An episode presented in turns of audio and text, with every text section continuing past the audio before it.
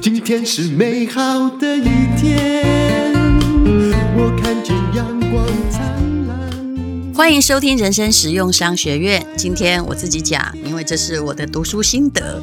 这本书很有趣，这本书是高宝书版所写的。怎么样开始 Podcast 内容规划跟上架指南？你也许从来没有想过，有一天也会变成节目主持人吧？那么，如果你真的也曾经不知道在小时候的什么时候萌发出这样的念头的话，其实你现在可以跟我一样做 Podcast。这本书是一个非常畅销的 Podcast 的指南，作者是一个女生叫克里斯汀。那美国的 Podcast 的受欢迎或开始都比我们早很多，她已经做过三个。畅销的节目了，也就是说，一个人不只可以有一个节目。比如说，以吴淡如来说，他有人生实用商学院，人生不能没故事。那你看起来哈，当然 Podcast 都是免费的，可是从这现代商业而言，我们必须接受，呃，有人提供免费的东西，一定在另外一方有人付钱。也就是说，呃，也许。你啊、买一个东西要送什么东西？你千万不要以为送的东西是免费，它必然是有 somebody somewhere 有人付钱啊，或者是说呃那个东西呢，哈，基本上它有样品或促销的意义，也就是在互联网世界，免费是最厉害的行销策略，但是它其实不是真的免费。好，Podcast 的不是真的免费。比如说，以我的 Podcast 而言，人生实用商学院现在已经突破了两千万人，而呃，人生不能没故事呢，大概快要一百万人。为什么相差这么多呢？呃，因为人生实用商学院开始的比较早，而且它打中的年龄层可能比较多，这是我自己的分析。那人生不能没故事里面都是。《红楼梦》《西游记》《三国演义》哈，现在正在播《红楼梦》，那当然也有广告厂商支持。可是呢，呃，以它的受欢迎程度哦，它虽然是一个，我觉得制作比人生实用商学院更精良。很遗憾，我自己必须 这么说。但是呃，而且所有的稿子是我重新写过一遍，不是看着别人的书来念，是我自己全部都顺过一遍，花了三年的时间。那有关于人生不能没故事啊，这个我曾经跟呃，就是掌管我们人生不能没故事的小编呢，发生过一件非常有趣的事情啊。那位小编其实就是网红威爷，那我们有一些策略性的合作。有一天我就跟他说，人生实用商学院已经呢。呃，有一千，当时是一千八百万人了吧？那我可不可以一起也公布人生不能没故事的数据呢？因为我自己不太爱看后台，我就跟他要数据，他就跟我啊、呃，他就传了一个数据给我，就跟他说：“哇，好棒哦，也快要五百万了呢。”他说：“戴如姐，你眼睛有没有花？你多算一个零吧。”哦，原来那时候才快要五十万。那当然啦。从这里就可以看到一个趋势，什么趋势呢？大家都想要理财，大家都想要有商学知识，毕竟它是显学。大家来听 Podcast 最重要的原因是你希望不只是闲聊，闲聊广播已经太多了，传统广播很多，电视也很多，讲八卦也很多。那你期待在耳朵里面听到的是什么呢？其实我觉得是至少要有百分之十的知识含金量的东西。那你也可以开始当 podcast 的主持人，因为他刚开始看起来是对听众免费，对你自己而言，其实除了时间之外，也不需要什么样的成本。比如说苦苓的 podcast 是我们到高雄去帮他开的啊，那。他老人家就喜欢待在家里嘛，然后他老婆也觉得他其实在家里太沉默了，希望他发表一些看法，发表一些意见。于是呢，他就在家里当 podcaster 起来。那呃，通常那你要准备什么呢？答案是我们的推荐一概是，请买一个罗德的麦克风，然后那个小小的机器大概一两万块就有了。那如果说更简陋一点，你就只要买一个麦克风，接着笔记型电脑，那么就完成了。上传需要经过一些许可的时间，大概两三天吧，把第一集节目传上去。但是也很少听到有人被打回票的哈，只要你不要诶涉及某些法律啊，还有色情。有一些有趣的人开始做 podcast 的节目的理由，从我看到的这本书哦，我不是因为看他才做 podcast 的，我是已经做了我才看到他，我觉得很有趣。对初学者而言呢，他说呢，我们找到一本我爸很久以前写的情色小说，我们想要 逐章分析这本书。还有呢，第二点哈，有一些说我们想要以一种大学课程没有办法做到的方式。深入探讨烂电影的历史啊，所以你可以很小众啊，只焦灼在某一个小小的主题上面。还有有的人的目的是，我们认为现在的新闻事件都很令人沮丧，我们知道自己可以针对时事提供有趣的见解。还有呢，我们热爱真正的犯罪故事，但是喜欢找到去看犯罪故事的幽默的方式。所以呢，你并不需要，嗯、就是找一个人，然后在街头跟他聊天，聊政治，哈，聊八卦。你自己可以对着空中隐隐的大众来谈，说不定你可以得到知音。也就是，这是现在的媒体。我们这些老媒体人的确是过气了，真的不值钱了。因为现在谁，只要你脑袋里面有那个灵光一现，当然。可能你每一次都要现一次你的灵光哦，那么你就可以成为一个当红主持人。你去看现在的网红，他跟以前对明星的要求的确是彻彻底底不一样啊！只要你有特色，没有一定要男的帅、女的美，只要你谈话很有趣，甚至是超级的无厘头、没有逻辑，你也可能受欢迎。那 Podcast 其实是一个人想要当主持人的最佳的方式。那么到底应该怎么做呢？但是我也要提醒你，我们看过台湾的数据，大概在呃三个月内会有百分之七十的人退出啊。他大概上传了十集，他就无以为继。为什么呢？这个话说回来啊。这杀头的生意有人做，没钱的生意没人做。因为你会发现，怎么听众还很少？将来呢？哦，一直都在付出，那谋生方式也不知道在哪里啊。事实上，一个 podcast 不止，不管你有做得多好，很可能要三个月之后才会有广告商来找你，而你也不可以完全怀着商业目的，否则听众也可以听得出来。那这就是呃，商业还有内容之间。可能会冲突，但是也可以有可能也可以并驾齐驱的地方。怎么说商业跟你的内容实质也可能可以互相增长呢？我之前听过了逻辑思维，也就是大陆一个也很类似于呃，就是收听很像一个说故事的 FM 或讲商业逻辑的 FM 的这个网站的故事哦。他说他们。一刚开始烧了很多很多钱，但是都没有收入，那怎么办呢？后来他们就想，我们听众那么多啊，可是其实很多人听的是免费的节目嘛，那如何可以增加业绩，让公司活得下去？啊，那同时呢，也让他的收益产生一个漏斗的效应，就是观众那么大，中一百个中总会有五个来买东西吧。于是呢，他们就开始卖中秋月饼，听起来有点荒谬，对不对？如果人生使用商学院卖中秋月饼，嗯，听起来是有点怪。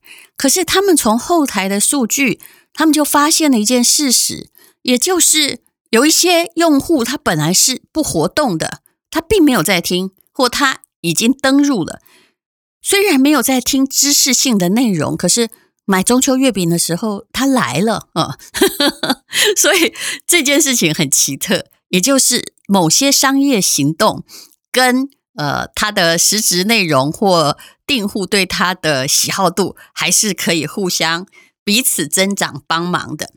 那根据有一个这个 Edison Research 这个研究所，爱迪生研究所对 Podcast 的观众做了一些数据，跟台湾做出来比例也差不多哦。这是在美国，百分之七十的 Podcast 的听众年龄在十八岁和五十四岁之间。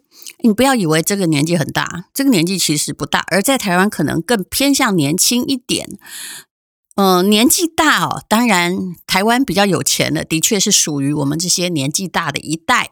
可是呢，呃，年纪大虽然呃以台湾来说消费力是蛮高的啦，可是呢，嗯，也就是某一些的特别，比如三 C 产品啊，或者需要解释的产品，可能没有办法对年纪大的人卖。而很多电视购物台哦，电视购物台现在平均年纪。会去电视购物买东西，已经在五十岁以上了，所以这一直是电视购物台的一个隐忧哦。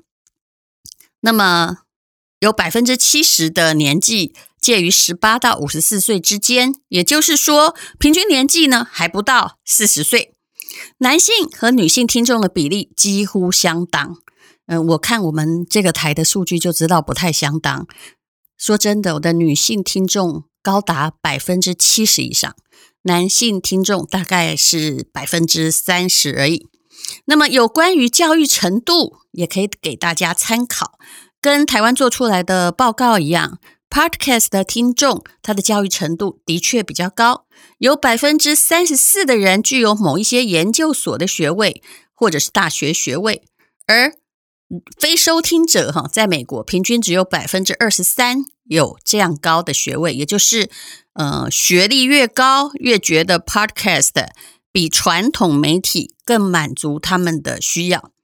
那么，让我们来看看总收入吧。台湾现在还没有这太精准的总收入报告，但是在美国已经有个报告出来了，百分之五十一的 Podcast 的听众年收入是在台币两百多万，两百二十万左右，哈，到这个。呃，台币四百四十万之间，所以不好意思，那个两百二十万是低标准哦，上面那个高标是四百四，也就是其实他们是相当有钱的一个族群在听 podcast 啊，因而这些可以给你做 podcast 的参考。不过说真的，如果你要为了赚钱想先做 podcast，那么除非你很有本领，否则前三个月保证你是。必须要呃非常不计代价的投入，而且前三个月，如果你可以把你的排行榜提到了大概台湾一百以上啊，或者五十以上，也许比较有机会。所以为什么以前比较有知名度的人比较容易在这里啊站得久？那么以前都没有知名度，而在 Podcast 比较早做的朋友，也是要靠真材实料才能够活得下去。那么。到底做 Podcast 要怎么样做呢？最重要的是要决定节目的内容方向哈，你不要这个什么都讲。比如说，我们一开始呢就决定叫做人生实用商学院。为什么？因为我花了很多钱，大概花了总共前前后后有十呃九四二十二年十四年，嗯，十四年的时间。在念商学院，然后的确念 EMBA 也真的挺贵的。那我就把我的心得，还有这十几年看到的世界变迁，把它整理的比较白话、简单一点，给没有念过商学院的人参考。那顺便也会讲到房地产跟理财的一些观察，也就是它的题目非常的集中。那么。如果说你想要听《红楼梦》啊，就是文学面的吴淡如的话，那你可能就只能听《人生不能没故事》。我是一开始就不打算把这个融合起来，这两个节目刚好，呃，刚好呼应了我的双面性格。其实我有非常浪漫的地方，也有非常现实的地方。大家觉得会打架吗？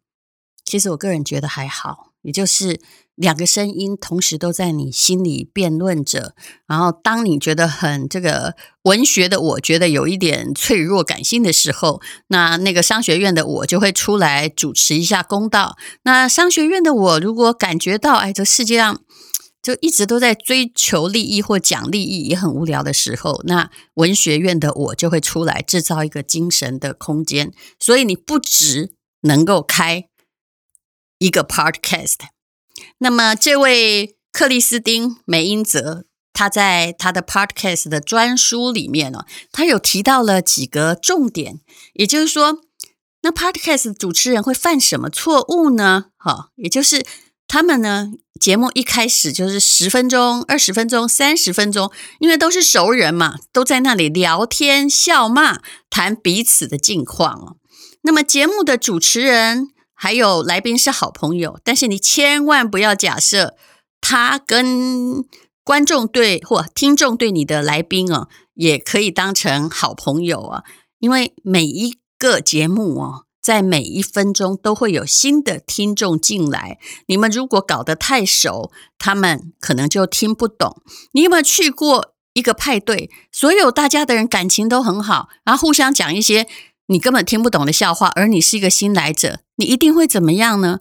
你会觉得你不受欢迎，而且就会这样子离开。那么，呃，如果听众给你负面回应，你应该如何维持你的坚强呢？这个我很早就遇到了，我想大家都知道，说我们是什么过气老艺人，不要来蹭这个新媒体哦。但我后来发现，每个 podcaster，不管你多么人畜无害，你总是都会有哦。那所以这位克里斯汀说，我相信你可以像我一样哦，你会有一个很好，因为节目有一个很好的社群，对你呢的创作也感觉到期待。但是也有可能有少数听众对你说负面的话，而且其实那个少数蛮坚强的。说真的，我们很认真在做节目，可是也会有人哈，每天他不忘记去给你一颗心，那没关系，那很可能是也许某天逛街我踩到了他的脚哦。好，那么呃，不管怎样啦，人生就像父子骑驴，他就是会说到你，踩到你啊，那。